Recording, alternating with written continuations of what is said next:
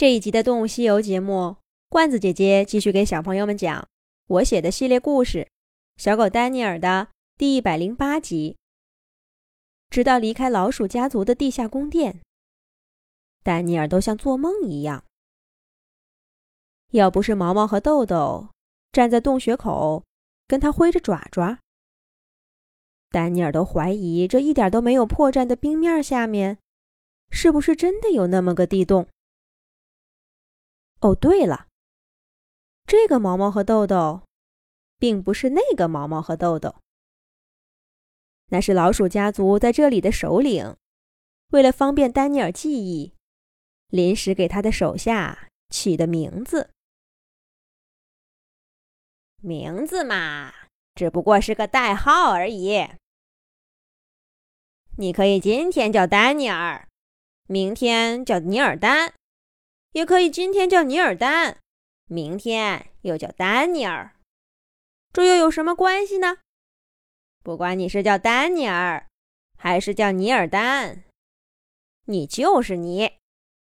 你的毛发还是你的毛发，你的耳朵还是你的耳朵，你的朋友也还是你的朋友，并不会有任何改变。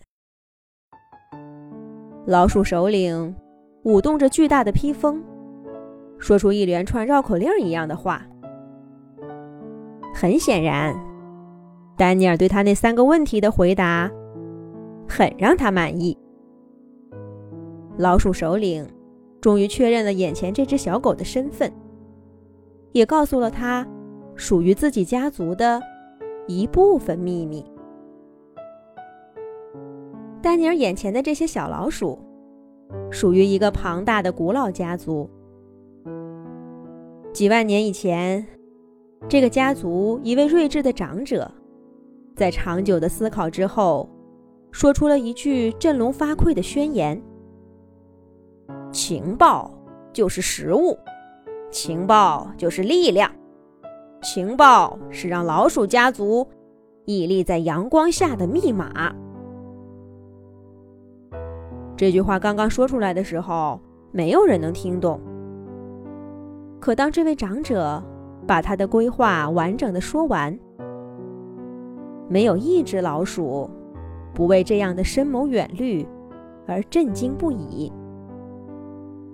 利用老鼠家族人员分布广泛、生活行踪隐秘的特点，经营一条地下情报网，为有需要的动物提供情报。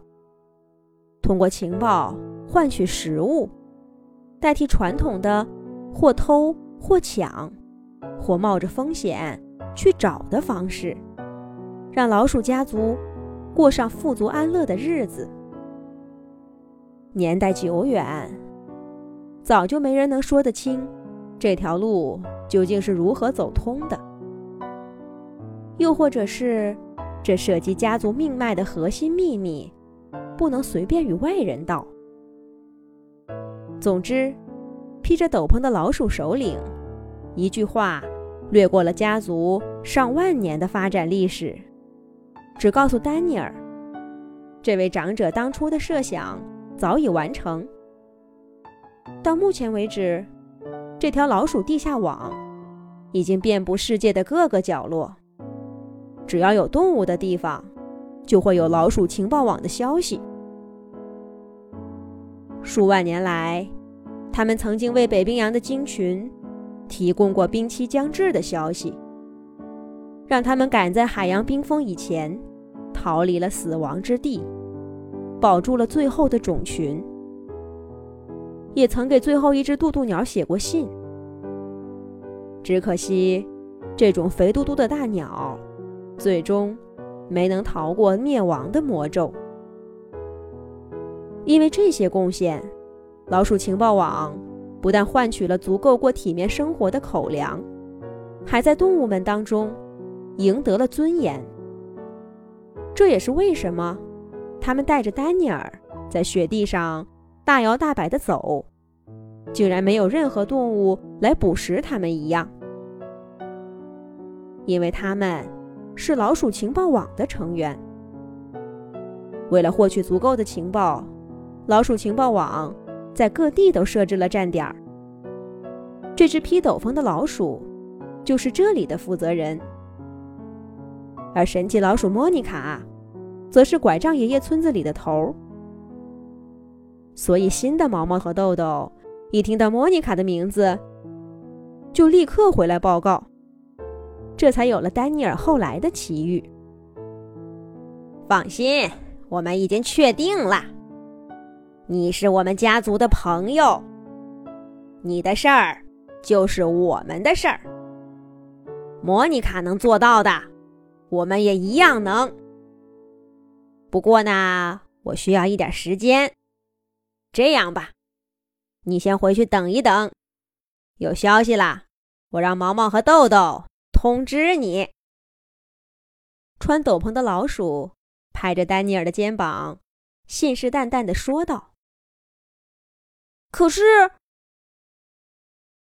丹尼尔想到外面的冰天雪地，再看看这个温暖的洞口，心里有些打鼓，却没好意思说出下面的话。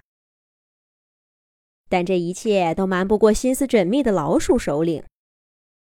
他嘿嘿一笑，对丹尼尔说道。”小狗，我们的情报网只负责提供情报、设计方案。至于你的生活嘛，那是你自己的事儿，我们可管不了。最好你好好的在这冰天雪地活下去。得，心里的想法都被看穿了，再赖着不走也就不像话了。老鼠首领那边已经站起身。准备送客了，哼，也不能让他们太小瞧了我小狗丹尼尔。想到这儿，丹尼尔站起身，问了最后一个问题：“那有消息了，你们怎么告诉我呢？”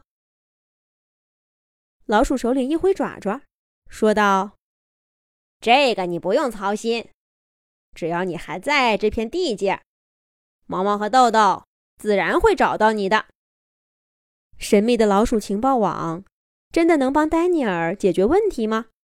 下一集讲。